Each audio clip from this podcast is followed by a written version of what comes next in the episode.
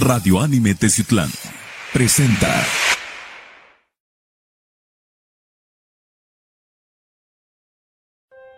El siguiente programa es clasificación C, contiene lenguaje no apto para menores de 16 años.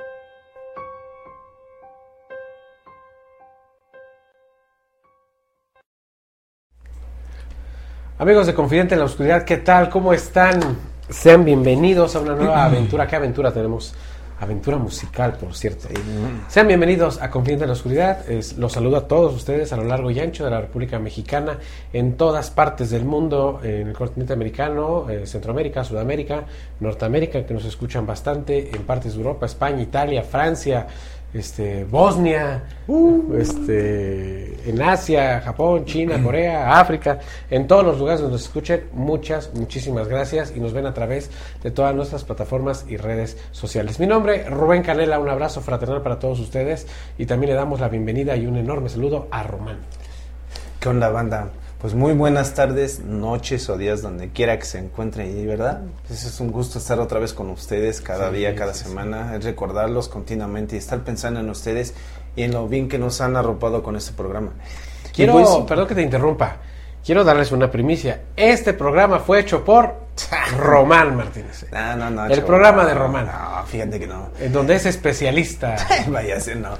Ah, poquito, pero fíjate que hay muchas cosas, pero sí, realmente yo creo que este nunca habíamos tocado el tema sobre lo que es la convivencia entre lo paranormal y la música, ¿no? Claro. Y lo O sea, conspirativo también. Exactamente, o sea, hay muchas cosas en las cuales se enfundan, ¿no?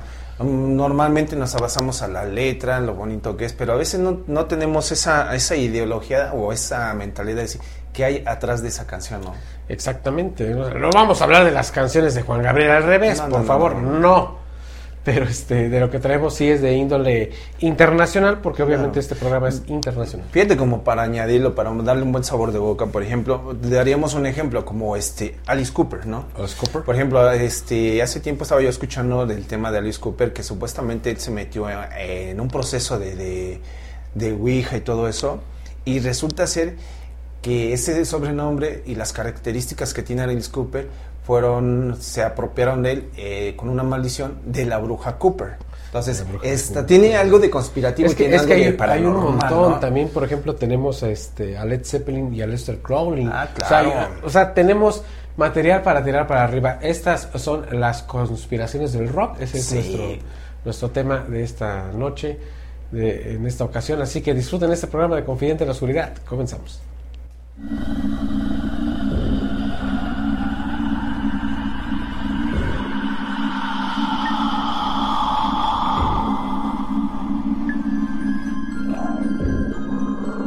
Está empezando tu programa, Confidente en la Oscuridad.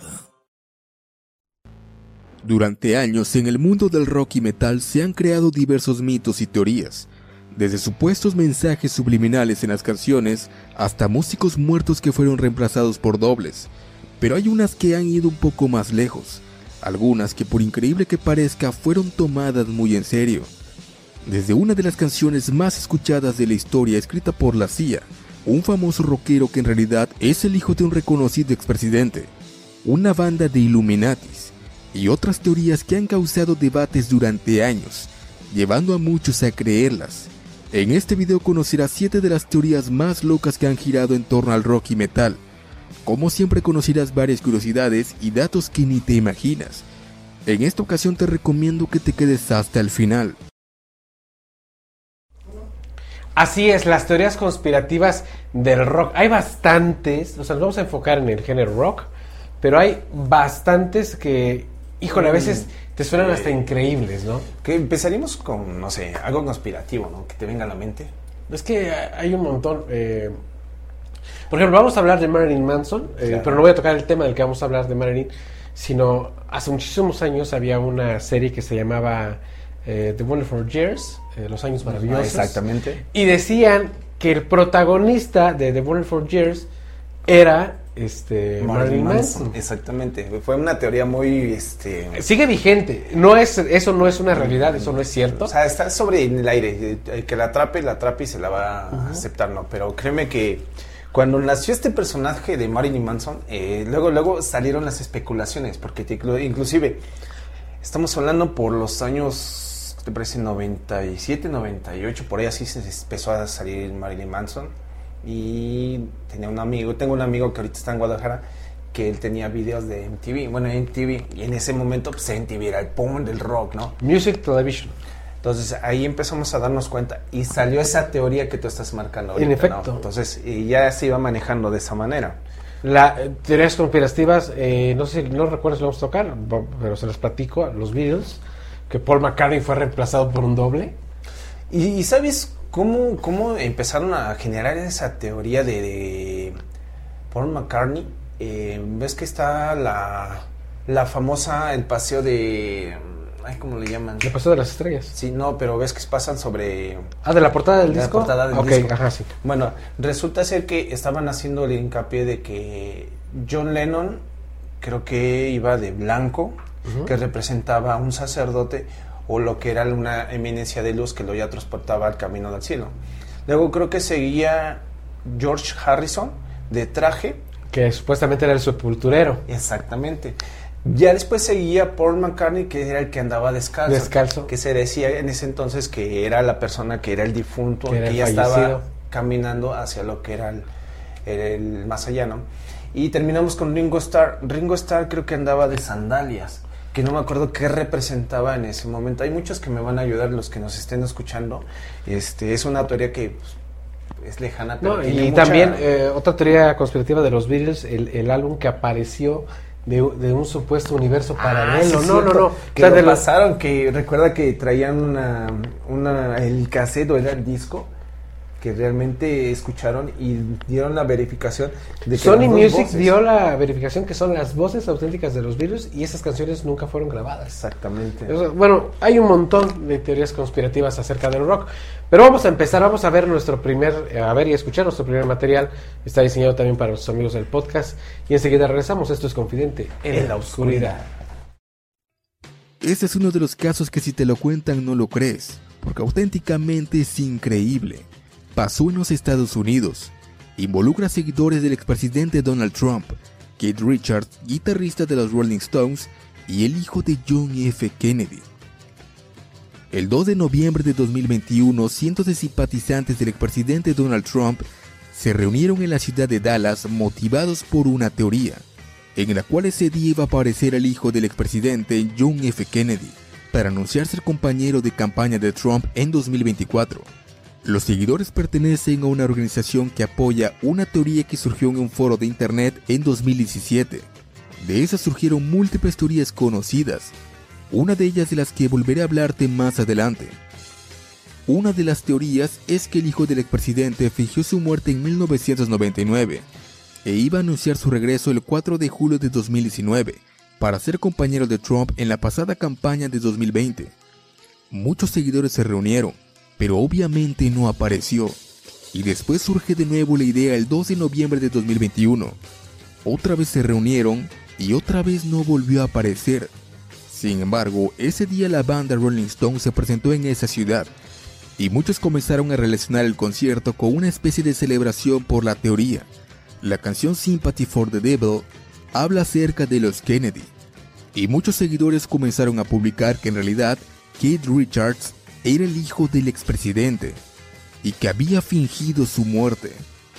Fueron varias las personas que publicaron este tipo de mensajes, al punto que se convirtió en una noticia nacional. Ese día también aseguraron que vieron a Michael Jackson y al actor Robin Williams. Tampoco es la primera vez que el guitarrista se le ve involucrado en alguna teoría. A lo largo de su carrera ha tenido varias, pero ser el hijo de un expresidente tal vez sea la más loca de todas.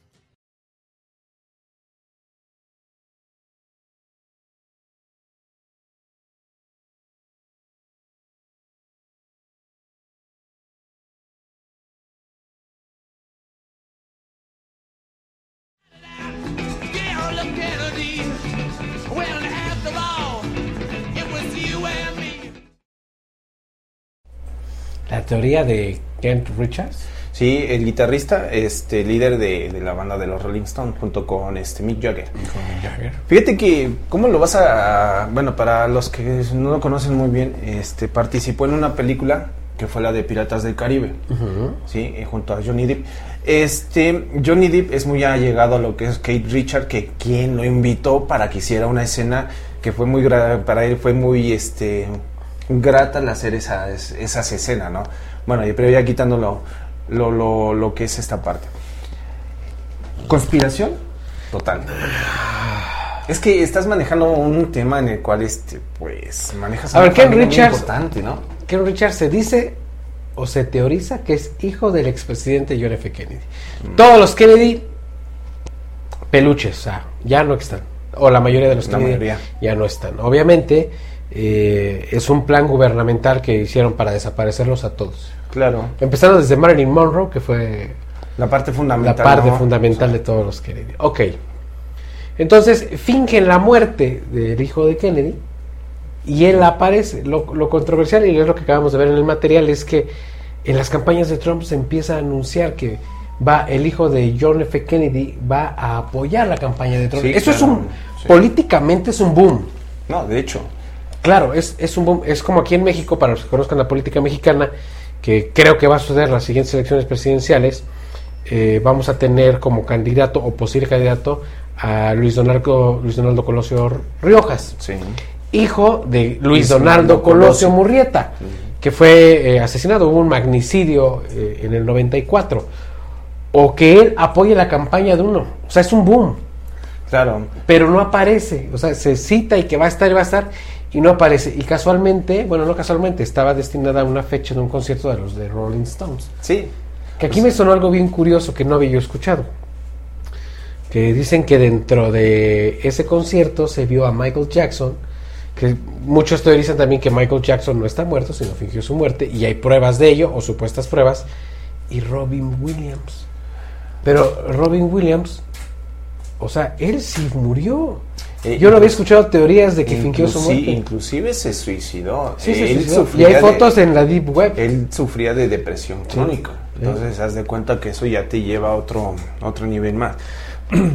Mencionando lo de Kate Richards, ¿no? Muchas veces este ha sido muy antagónico de, de ser, este, se excluye mucho de, de participar en lo que son acciones políticas. Exacto. Bueno, Pero es que luego te da la loquera y te da, Fíjate, ¿no? fíjate que el tema que tú me dices me suena algo. Vamos a cambiar tal vez de, de, de lugar, ¿no? De, de, de género, ¿no? No sé si recuerdas que en la lucha libre se hablaba mucho de la teoría conspirativa de que el difunto doctor Alfonso Mona- Morales resultaba ser que cuando iba a aparecer Tinieblas Padre, nunca aparecía el doctor Morales. Y que cuando aparecía el doctor Morales, y según estaba anunciado Tinieblas, ya lo quitaban de cartelera porque estaba el, el comentarista. Entonces es algo que me suena eso, ese tipo de, de- de proyecto que está manejando. Exactamente, o sea, lo anuncian, no va, pero sí está en... Manipulación de mente para poder ejer- ejercer sobre la gente. Es que, fíjate, hay algo que se debe de saber. El arma más poderosa del mundo es la mente humana. ¿no? Claro. El que la sabe manejar, el que sabe manipular la mente es, es un asesino en serio, ¿no? Entonces, manipular la mente de, de mucha gente, de grandes masas, porque los Rolling Stones es una banda de rock legendaria, o sea, Sí. no es este, una banda que nació de, y tiene dos años, no, no es, es legendario. Hablar de los Rolling Stones, el símbolo de los Rolling Stones es legendario. Hablar de ellos y de una teoría conspirativa de este tipo, en donde se dice que, que es y no es, pero no aparece y aparece en otro lado, pero ya aparece como un artista, Y deja, entrevistan y te hacen esta pregunta. Y no dices si sí o no. exacto. O sea, todavía dejas en, en interrogaciones esa pregunta, bueno, ese tipo de tema, ¿no? Sí, ¿ustedes qué opinan? ¿Conspirativo? Újule, y eso que apenas empezamos. Vamos a ver nuestro siguiente video y enseguida volvemos. Esto es Confidente en la Oscuridad. La canción Wind of Change de la banda alemana Scorpions es una de las más famosas de la historia y fue una de las más escuchadas en los 90. La canción se convirtió en un himno para todos los acontecimientos geopolíticos de la época, como la caída de la Unión Soviética y el muro de Berlín. La canción fue escrita por el vocalista Klaus Meine y como te mencioné en un video anterior, se inspiró en sus vivencias durante el Moscow Music Peace Festival de 1989. Anteriormente la banda ya había visitado el país, siendo la segunda banda de rock occidental en hacerlo.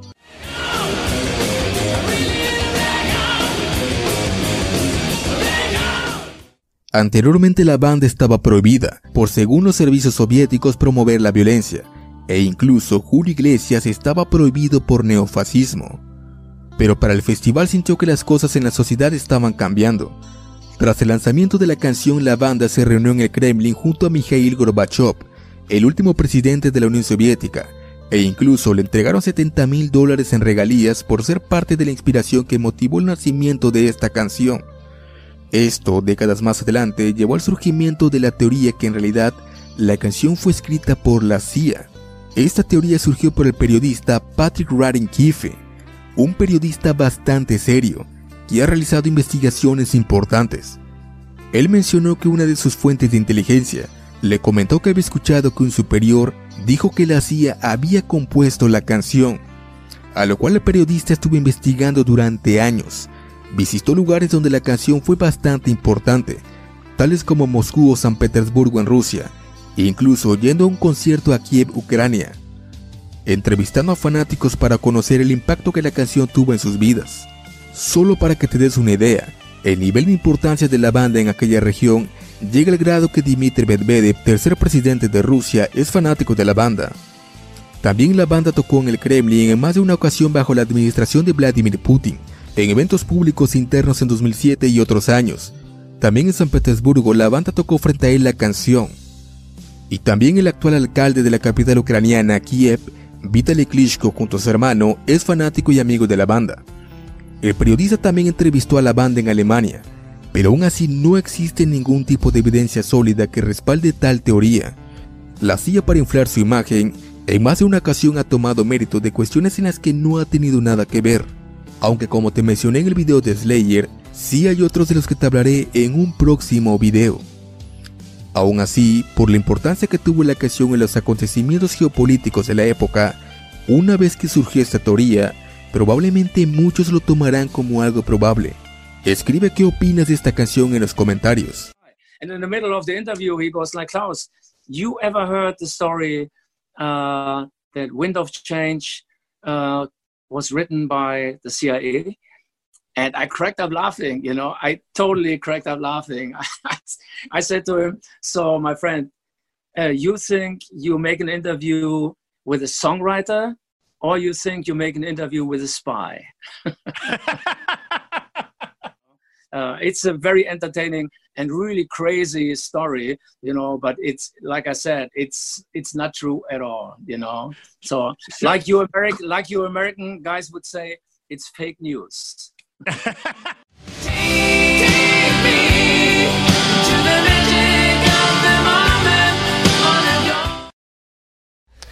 Bueno, estamos hablando de un himno también de los noventas. Un himno que acabó con la perestroika completamente. Totalmente.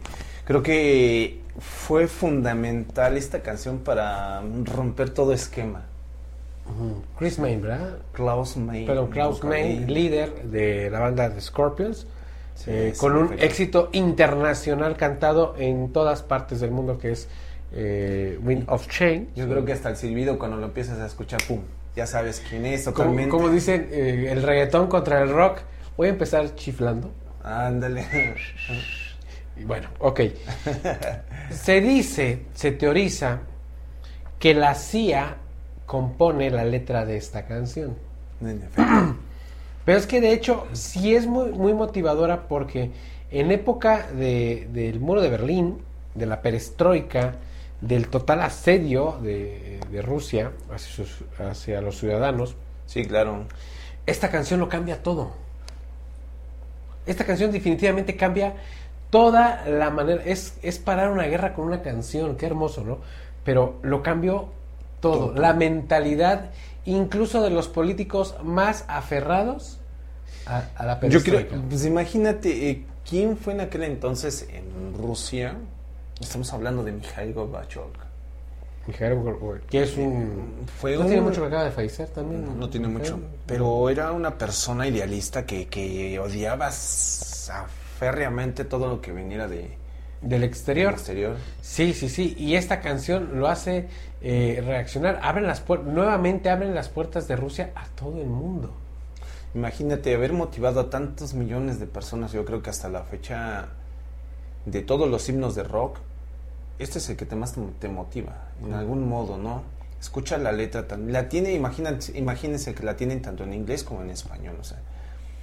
Sí, a Ah. ver, aquí la teoría conspirativa es la siguiente. A pesar que de líder de Scorpions dice, no, la canción no la escribió la CIA, yo no soy un espía. Pero como que lo omitimos tantito, porque yo la verdad no me lo creo. Yo. A ver, Yo sí creo que esta canción, no puedo decir la CIA, no lo sé, pero sí fue creada con un propósito de fomentar más la libertad y la soberanía. Vientos de cambio, claro. ¿O tú qué opinas? pues sí, de que sí es vientos de cambio genera y por ventaja, por ventura, por bendición, lo que tú quieras, pues viene a revolucionar a los jóvenes que venían de abajo, creciendo de un- una, una forma tan violenta, que con esto vino a revolucionar. Pero no con eso estoy diciendo que la CIA hizo algo, yo siento que ha sido más de, de mente que de, de complejo de ¿Tú crees? conspiración. Yo, lo Yo, yo, yo sí siento que es una conspiración internacional para...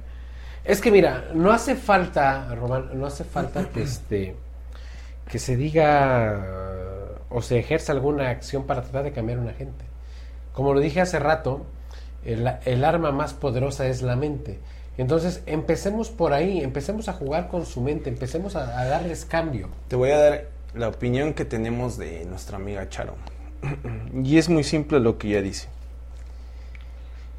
La música hace milagros. Sí, sí, claro. Estoy completamente de acuerdo. Yo creo que a veces no es necesario tener en cuenta la letra de quién haya sido, de quién fue, ¿no? Yo creo que a veces es el resultado que te pueda generar, ¿no? Es posible, pero yo sí sigo.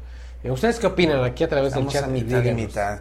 Yo Tú digo sí, que, yo que, no. que sí es una, una conspiración para tratar de cambiar la mentalidad tanto de adultos y jóvenes en aquella época, Época. para pensar de una manera diferente y tener más libertad y soberanía. Esa es mi parte. ¿Por qué? Porque hay algo que no les hemos dicho, o a lo mejor tú no recuerdas. Wind of Chains no se estrena en Estados Unidos, No. se estrena en Rusia. ¿Sí? Es una canción directamente sonada en Rusia.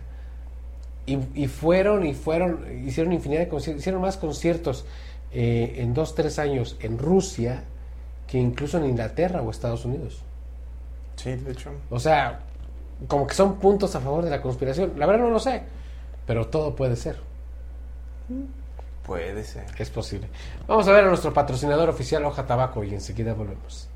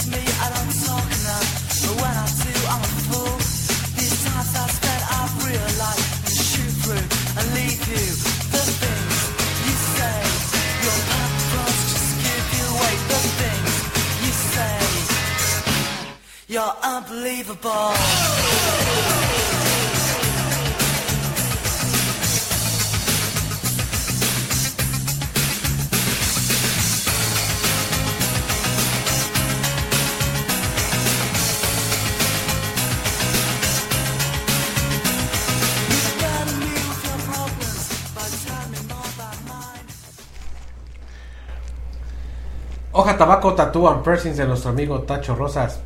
Tacho Man. Visiten el estudio de Hoja Tabaco Tattoo and Pressings en el barrio de Chinaulingo, José María Pino Suárez número 2, como referencia, donde están las farmacias de Guadalajara. Llegas a la esquinita y subes tantito y ahí está el estudio de nuestro amigo Tacho Rosas. Tú eres el lienzo, Tacho el artista, calidad. Y hermanos, en verdad, síganlo en sus redes sociales. Está subiendo trabajos, pero súper chingones. Yo ¿Te vas a de pedir cuenta? un diseño que... No, y espérate que yo quiero, ya estoy maquinando el mío. Ah, va a ser algo sangriento, pero va a estar ¿Te chido. eh, ¿el ¿Coco o qué? No, no, no, quiero ser un este un signo nórdico. Oh, Pero qué chingón. bueno, qué bueno.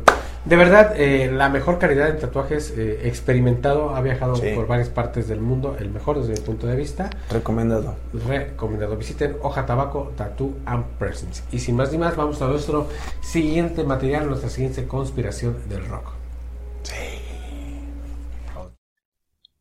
Chris Cornell fue uno de los personajes más influyentes en el grunge, tanto para proyectos como Soundgarden o Audioslave. Sin embargo, lamentablemente perdió la vida el 18 de mayo de 2017, cuando tenía 52 años. Su último concierto fue tan solo un día antes, el 17 de mayo, como él mismo compartió en su cuenta de Twitter. Su muerte tuvo un gran impacto en el mundo de la música. Se reporta que un amigo lo encontró en el baño y avisó a las autoridades.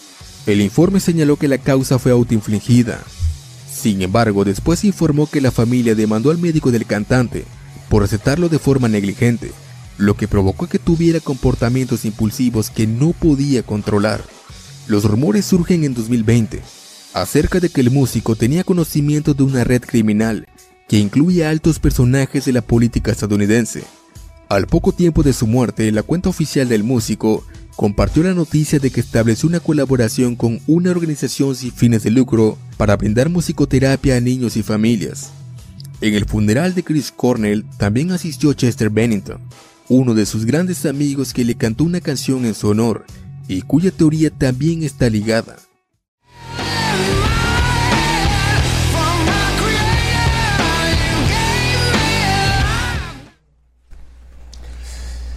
Wow. Yo tuve la oportunidad, aclaro, antes de decir, y pues, sí, se las presumo, tuve, tuve la oportunidad de ver a Chris Cornell en vivo cuando vino a México. Me, me encantaba, Chris Cornell me, me Estás encantaba. la hablando de, de- de dos personajes en uno, o sea, dos, dos grandes cantantes en un solo tema, ¿no? Chris Cornell, wow. Estás hablando de un vocerrón de los noventas y principios de los 2000, De los 2000, de los cuales hizo el, el cambio rotundo en lo que es el género de tipo balada en rock. El Crunch hizo Rock Crunch, que es lo mismo que hace también eh, o hacía Linkin Park, que ahorita vamos a hablar de Chester Bennington.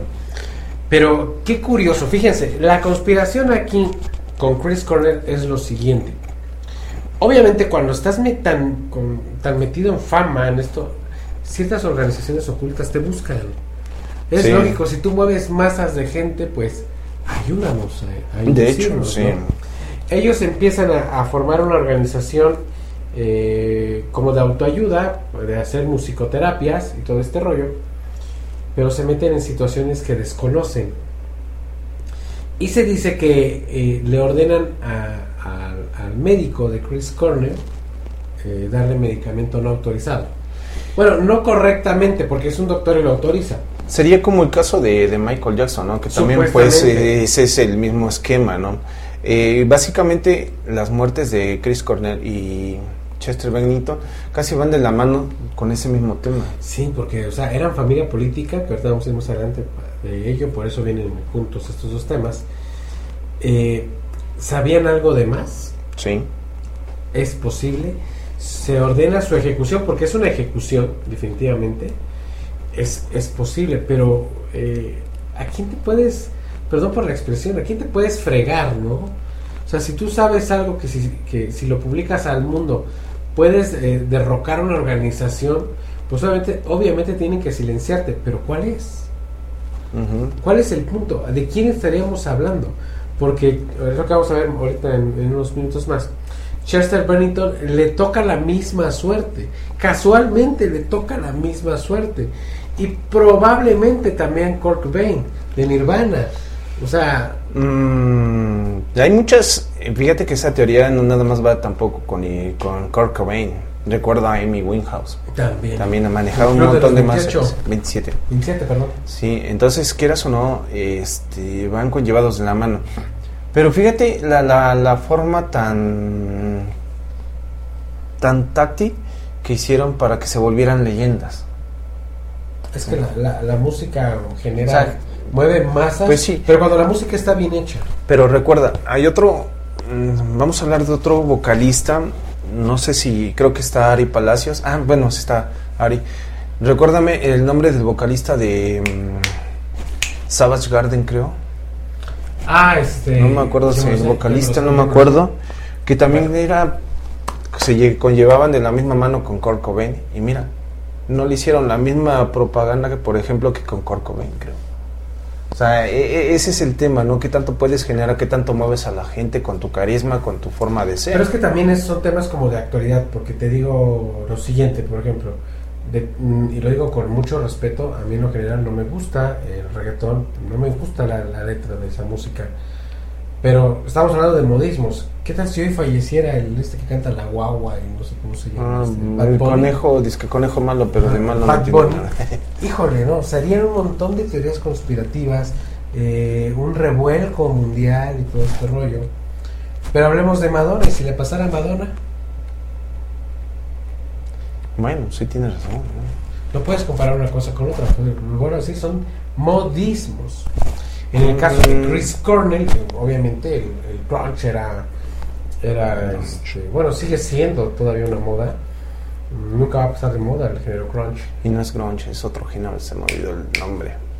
Pero sí está muy terrible lo que nos... industrial, Ajá, pero tiene otro sinónimo con los rockeros de, de ese género lo, lo conocen, porque en ese género está Linkin Park, eh, Korn, este, Bizkit creo, y no me acuerdo qué otro. Audioslave. Audioslave.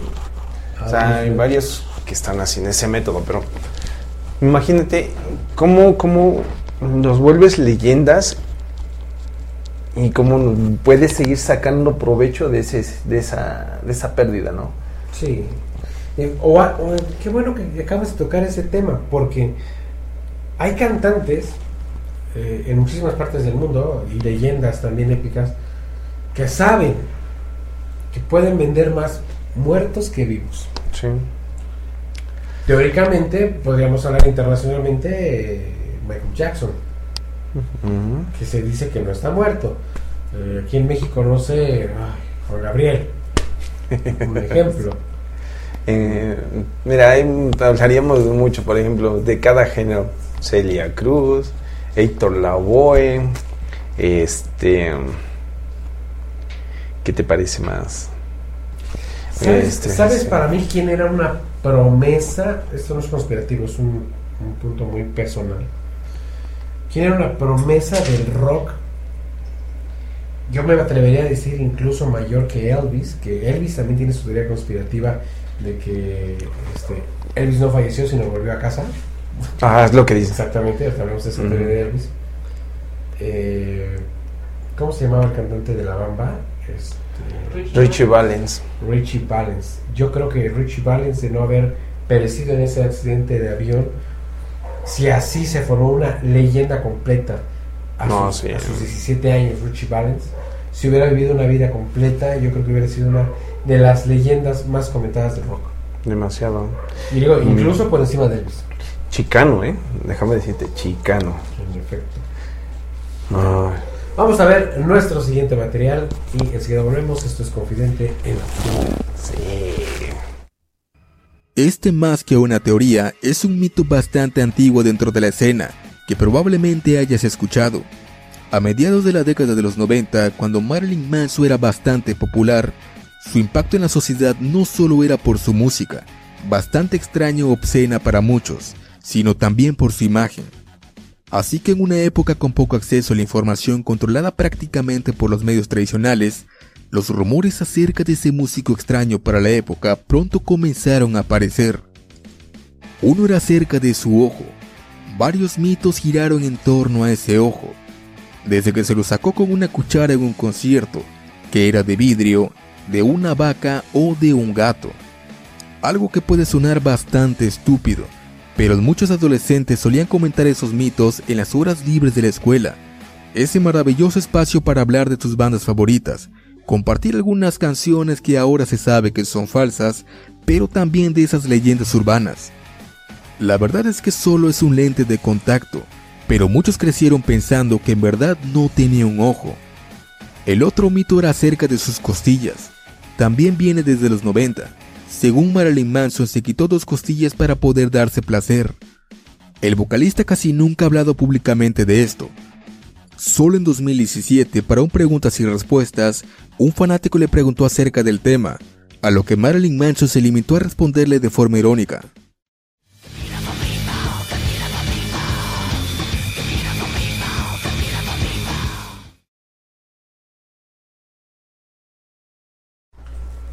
¿Qué teorías de Marilyn Manson? Yo recuerdo, no sé si estaba yo en secundaria o en preparatoria, la verdad, pero estas teorías, y es de verdad, o sea, no salíamos a, a- los temas de conversación eran Marilyn Manson. Sí. Bueno, en mi en, en mis tiempos era eran Marilyn Manson y que hablábamos de las costillas que se quitó Sí. para poder darse placer y buscábamos fotos de él porque Marilyn Manson por la por lo general la mayoría de sus fotos eran sin camiseta y tratábamos de buscarle eh, las cicatrices de las cirugías.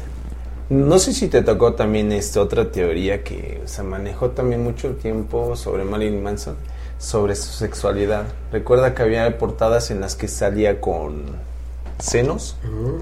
Eh, se mostraba que un, aparato reproductivo y decían que era. Hermafrodita. Entonces, yo la verdad, yo crecí este, ciertos años con, con esa con esa idea, ¿no? Que Marilyn Manson era hermafrodita. Ya después te vas dando cuenta con el paso del tiempo que era, pues, cosa de... de- Del populacho, lo que la gente Exactamente. dice, ¿no? Entonces, pues ya te quitas esa idea, pero mientras creces con algo que para algunos fue como algo novedoso y que hicieron imitar, porque hasta eso te vuelves como un, ¿cómo se dice? Un- una imagen a seguir, ¿no? En efecto. Entonces ahí muchos jóvenes partieron de... Ahora te tema. va la teoría conspirativa. Muchos sabemos, y yo espero que tú también, que no sale en el material que les explicamos. Marilyn Manson es un masón completamente. Sí. Es integrante de la masonería yorquina. No recuerdo qué grado tiene, pero sí ya es alto, Sí, ya, es un, un grado más alto. nivel, eh, dentro de la masonería es algo que él eh, solo ha comentado en un par de ocasiones. Claro, no hay que meterse con los masones, No, no, no. hay que tenerles muchísimo, muchísimo respeto. Pero se supone que cuando Marilyn Manson empezaba ya a, a no acatar las órdenes, las instrucciones, porque de Marilyn Manson dejamos de saber de golpe, ¿eh? Eso es muy claro. De. Marilyn Manson, de su último CD, de su último álbum, no recuerdo cómo se llama en este momento.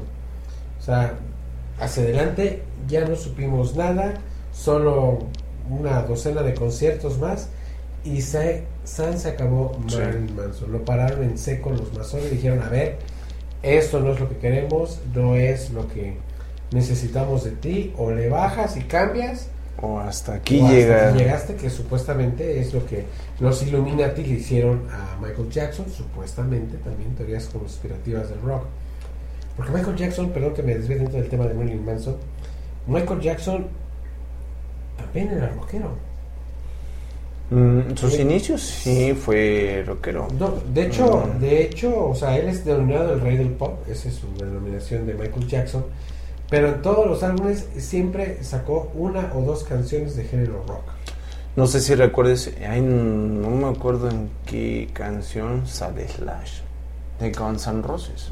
Ahorita te digo, si me la sé, se llama It To Me. It To Me, Michael Jackson. Es una canción de rock eh, con colaboración de Slash. Exactamente. Entonces, este, sí. Pero ya regresamos al tema de Marilyn Manson. Me lo frenan en seco los masones porque no está acatando el reglamento masón. Pero te imaginas, eh, es que sería lo que te decía yo, ¿no? Se volvió una imagen a seguir. Y yo siento que Yo sí me quería ver como Marilyn Manson. Bueno, ya me veo medio estúpido, pero... ¡Cha! No, ya, ya mejor me calla. Pero sí, o sea, era un modelo. Y cuando Sí. estás jóvenes, cuando estamos jóvenes, perdón, o éramos jóvenes, los jóvenes hoy en la actualidad, pues buscan un modelo a seguir, tratas de tener esa identificación que quiero ser, ¿no? Como lo hacemos. Exactamente. Sí, las, la, ¿cómo le dicen? Las tribus, este, ¿cómo se llaman? No son religiosas, son tribus culturales, ¿no? Y en base a lo que es la música, por ejemplo, el punk, el emo, el dark, el rockero, el heavy, o sea, todo ese tipo de géneros, pero van basados dentro de una sola línea, ¿no? Ver el, este, de dónde proviene todas esas derivaciones, ¿no? En efecto. ¿Ustedes qué opinan? Échenos más teorías conspirativas. ¿Quieren que hablemos de alguien más? Aquí los vamos a decir en este momento en el chat. Vamos a nuestro siguiente material y enseguida volvemos. Kurt Cobain es considerado el máximo exponente del grunge. Sus letras y su estilo aún continúan impactando en la vida de muchos que encuentran en su música un refugio. El músico fue encontrado el 8 de abril de 1994 y según las investigaciones su muerte se debió a una herida autoinfligida tres días antes, el 5 de abril. Otra teoría que muchos han creído es la de una sobredosis. La realidad es que según los informes tenía una alta cantidad de morfina en su sangre, incluso como para que pudiera quedar inmovilizado casi de inmediato y no pudiera tomar ningún arma. Courtney Love, esposa de Kurt Cobain, contrató a un investigador para encontrar a su esposo mientras aún estaba desaparecido en aquellos días de abril. Y este investigador cree firmemente que la policía de Seattle no hizo un buen trabajo. De hecho, considera que fueron bastante torpes. Se adelantaron en dar por hecho la causa, e incluso el médico certificó la causa de defunción antes de tener el informe toxicológico. Todo esto él mismo lo ha hecho público, aunque es poco probable que haya escuchado acerca de esto.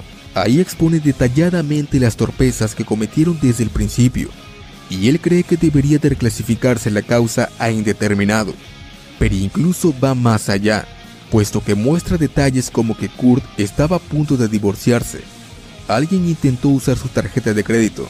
El músico temía por su vida, así como todo el caso completo de la investigación que realizó y las sospechas que tiene acerca de quienes cometieron el crimen contra el vocalista. Esta no es ninguna teoría de redes sociales. También en 2020 surgió una teoría que vinculaba a Courtney, en la que supuestamente el líder de Nirvana sabía acerca de una red liderada por personas de la élite. Una cuenta de Twitter ligada a Anonymous mostró una supuesta lista de celebridades que pertenecían a esta red, y el nombre de Courtney aparecía, por lo que no dudaron en vincularlo con Kurt Cobain. Además, comenzaron a compartir una entrevista de Kurt, con la que trataban de validar esta teoría. and people, you know, part of the staff who would wait in line to rape her every day. You know, she went through a lot of shit, and it just disgusts me, you know, to know that there are some of the people that are part of that conspiracy are living here in Seattle in their comfortable, cushy little homes with their families. And, you know, it's 20, you know, 40 years after the fact, and it's just Is it uh, just God, makes me not a want to kill one? him. Yeah. They're still living the here Christians as good citizens. God, why was there Auschwitz? Well, I'm a just God, not a fair. Esta entrevista es real. Fue concedida en 1993 para Much Music y también hablan y señalan una isla, la cual vincularon rápidamente a un magnate. E incluso hay un video en la plataforma de junio de 2020 que da por hecho esas afirmaciones y si lees los comentarios notarás que muchos también lo creen. Estos videos y la teoría fue ampliamente difundida por los medios. Lo que no fue difundido es que en realidad Kurt Cobain hablaba acerca del falso mundo de Hollywood y de cómo cuando alguien se atreve a señalar algo, rápidamente esta persona es hostigada, al grado de destruirle la vida públicamente e incluso cosas peores. La isla que señala en la entrevista no es de ningún magnate, es una isla que se encuentra a las afueras de Seattle, y los acontecimientos que narra hacen referencia a la actriz Frances Farmer, que fue tachada de comunista y atea por un polémico ensayo titulado God Dies, y que más tarde fue arrestada por conducir ebria, denunciada y llevada a un hospital psiquiátrico donde fue prácticamente maltratada hasta que logró escapar. No estaba hablando de ninguna red ni de ningún magnate. Sin embargo, esta teoría está ligada a la siguiente.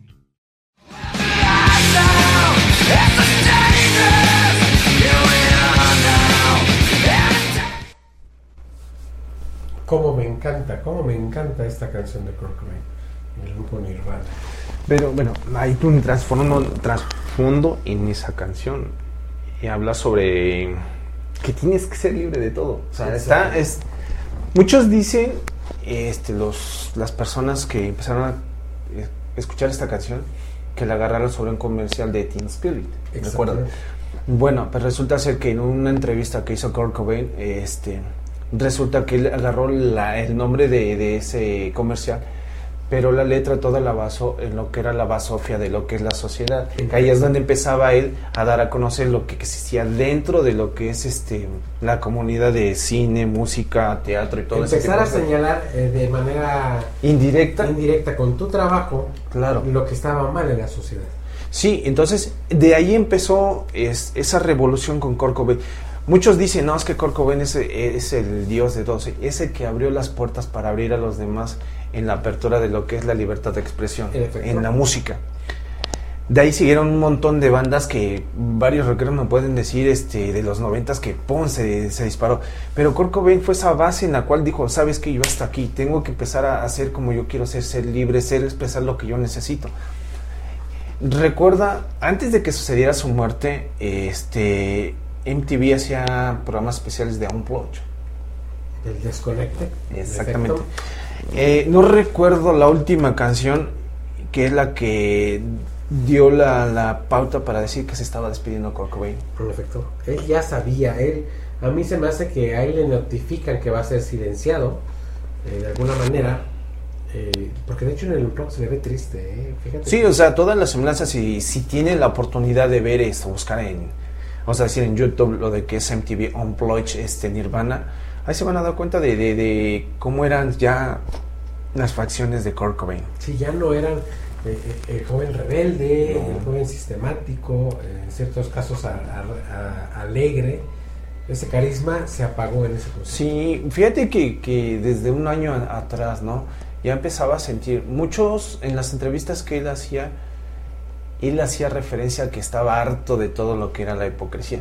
Pero lo, lo que eran los periodistas siempre, por ganar credibilidad y todo eso, siempre le hacían hincapié que él aborrecía, pero ya lo que era público. Pero estaba hablando Kurt Cobain de algo más adelante, o sea, algo más que le estaba afectando psicológicamente. Entraríamos a otro tema de un artista musical, y te estoy hablando de Britney Spears, que fue el mismo tema. Yo ahí siento que ahí también con Britney Spears metió en la mano los de MK Ultra. Se dice que Britney Spears es un, es un proyecto de, de, pero un proyecto fallido. Sí, claro. O sea, y hablaremos de más artistas sobre ese tema de MK Ultra, pero pues, estaríamos entrando en un tema un poquito en- fuerte, en- ¿no? En, en otro tema. Y a ver si no nos hacen de. van a- el programa de Confidente de la Comunidad va a ser silenciado. Vamos a ver nuestro siguiente material y enseguida volvemos. Esto es Confidente En la oscuridad. Chester Bennington, el legendario líder de Linkin Park. Su voz marcó generaciones enteras a inicios de los años 2000. Su fallecimiento el 20 de julio de 2017 tuvo un fuerte impacto en la música. Diversos artistas le rindieron homenaje, mientras sus fanáticos y seres cercanos trataban de asimilar la noticia. Sin embargo, en 2020 surge esa teoría que tanto revuelo provocó por la difusión masiva de los medios y los debates y comentarios en redes sociales.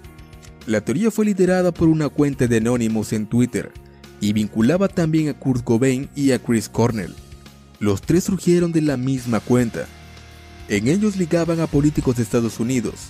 Uno de ellos incluso llegaron a decir que era el padre del vocalista. Una completa estupidez. Sin embargo, el músico estaba vinculado a la fundación de Chris Cornell. Era un gran amigo suyo e incluso fue el padrino de uno de sus hijos. Tras el fallecimiento de Chris, Chester le dedicó una carta bastante conmovedora y también le dedicó la canción One More Light en el programa de Jimmy Kimmel. Además, en el pasado habían compartido escenario.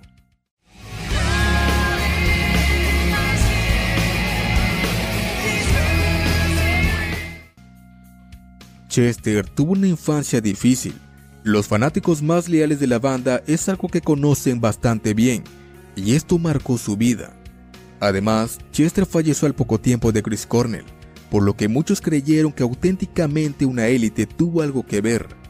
Además, supuestamente tenían documentos que respaldaban tal teoría, aunque esos documentos nunca salieron a la luz.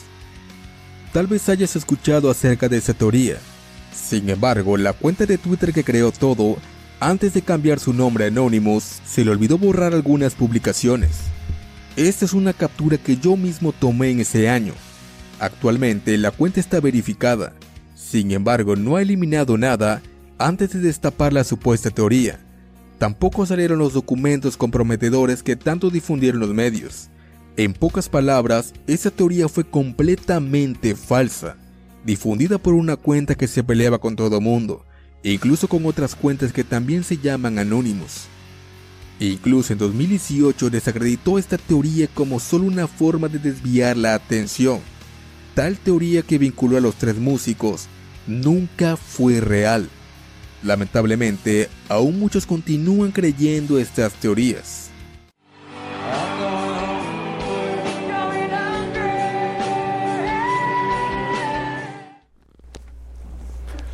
Bien, pero diciendo, ¿cómo no? Eh, están desmintiendo la teoría, pero es que hay muchas similitudes, Sí, hay mucha realidad. Yo creo, para no hacerlo de una manera muy rápida, pero creo que, sí que la conjetura sea muy, muy exacta, yo creo que a la muerte de Chris Cornell, su compadre, Chester Pennington, eh, pues yo voy a seguir con tu chamba, yo voy, todo lo que dejaste pendiente dentro de la organización, o de que Sí, claro. yo lo voy a abanderar y en el momento que la gente de élite se entera de que eres el que va a tomar la batuta, también le dan cuello. cuello. Bueno, ese es mi, mi punto de vista. Mm, sí, sería más lógico esa teoría, ¿no? Eh, pero imagínate vincular también a otro personaje que mucho más antes falleció.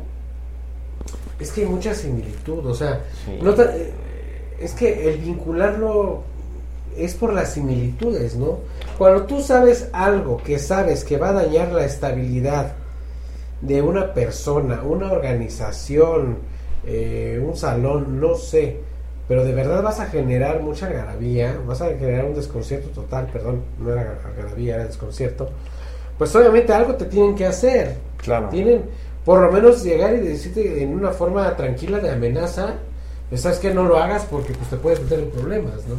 Sí, O sea, eso hecho. sería lo más tranquilo, pero ya cuando hablas de grandes élites, que tú como un personaje, porque, o sea, Chester Bennington era, era un personaje, o una persona muy querida dentro de Linkin Park. Entonces, este, mueves grandes masas, o sea, ya no le hablas a 10, a 20 personas, le hablas a millones. Millones de Y tus ideales pueden generar un movimiento masivo. Entonces te tengo que, te tengo que silenciar, tengo que decir las cosas tal cual como son, pero para que la gente no se altere. Es como si habláramos de que mañana se acaba el mundo, pero no lo digas, porque si lo dices generas caos. Pues sí, bueno, entonces sí tendrías razón, ¿no? En tener la similitud con Kurt Cobain, ¿no? Por decirlo, es lo que te decía hace rato, ¿no? Tienes una imagen a seguir, Claro. la puedes seguir, ¿no? Claro. Pero tiene- debes de tener en cuenta el pro y el contra de lo que vas a generar con este tipo de actos, Ese, ¿no? ese es el punto del ser humano, que a veces eh, pensamos en las acciones y en los beneficios, más no en las consecuencias. Bueno, eso es cierto. Ese es, la- ese es el mayor error de casi todos nosotros los seres humanos. ¿Conspirativo? Y- Sí. Sí. Y nos faltaron más, ¿no? Yo creo que también nos falta entrar con la conspiración de los 27, el club de los 27. El club de los 27. eh, Imagínate hablar de Janis Joplin, Jimi Hendrix, El rey lagarto. y este Jim Morrison, que es el rey lagarto. Pero sin me demeritar, ay, no me acuerdo el primer jazzista que murió a los 27 años. Que es El- entra. El, que, el que inaugura el club Sí, que. tocaba horrible. Pero recuerda que la historia que generan con él, que en un cruce en Nueva Orleans, creo, un cruce, eh, era de los compositores más horribles que puedan existir. Y le habló al diablo, hizo un pacto con el diablo y de ahí en adelante fue exitoso. Pero eso sí, ¿cuál fue su pago? Morir a los 27 Ah, años. 27 años, una vida muy corta. Olvidemos, creo que también entra en el club de los 27, no si es un integrante de los Rolling Stones. Sí, creo que sí, también que muere a los 27. No recuerdo el nombre, pero era segundo guitarrista.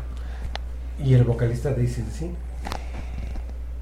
Este. Rob Thomas. Rob Thomas en no era a los 27 años. Los 27 creo que sí. Sí, pero no sé por qué no lo denominaron dentro de ese club. Bueno, es que güey, vas a generar eso, ¿no? Vas a generar lo que es lo que cómo mueves masas, ¿no? Recordemos que Jimi Hendrix fue el precursor de, de la guitarra acústica que, wow, lo escuchas y entras. Eh, le hablan de la voz cósmica de Janis Joplin, ¿no? Que es un, un voz de mujerón que desgraciadamente sus ideales también eran distintos a los demás y por desgracia todos murieron por sobredosis. La misma manera, diferente químico, pero de la misma manera. ¿sí? Entonces ya entran.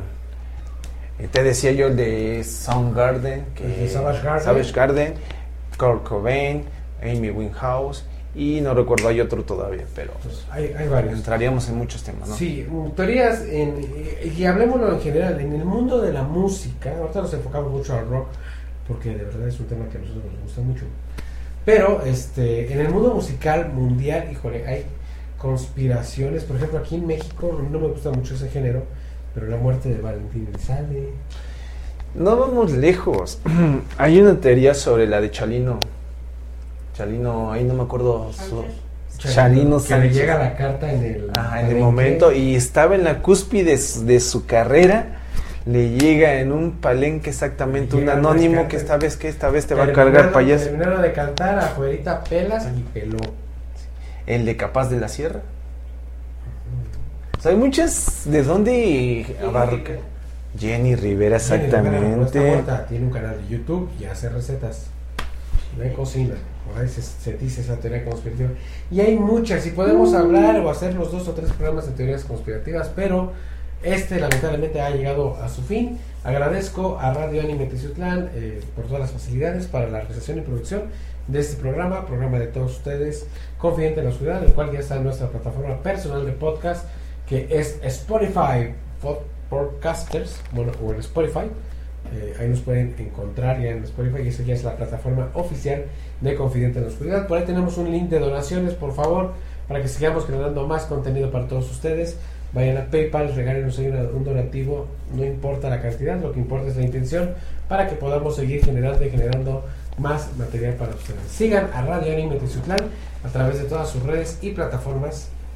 Sigan a Román Martínez. Ah, Exactamente, amigos, ahí estamos echando cotorreo con la banda, subiendo memes, un poquito de música y pensamientos locochones. Y próximamente vamos a estrenar página, vamos Sí, a una nueva página de veras. de Confidente en la Amigos, en verdad, si tienen algún relato que nos quieran contar o si gustan de propia voz, participan aquí. Aquí está el estudio para todos. Aquí tienen lo que es el correo donde nos pueden encontrar a Radio Anime, Twitter, Facebook. Instagram. Manden sus mensajes contándose sus historias, que créanme, va a estar de lujo. Sí, síganos por favor. Mis redes sociales personales, en todas estoy como Rubas Morch. Esto fueron las teorías conspirativas del rock en Confidente en la Oscuridad. Nos vemos en la próxima.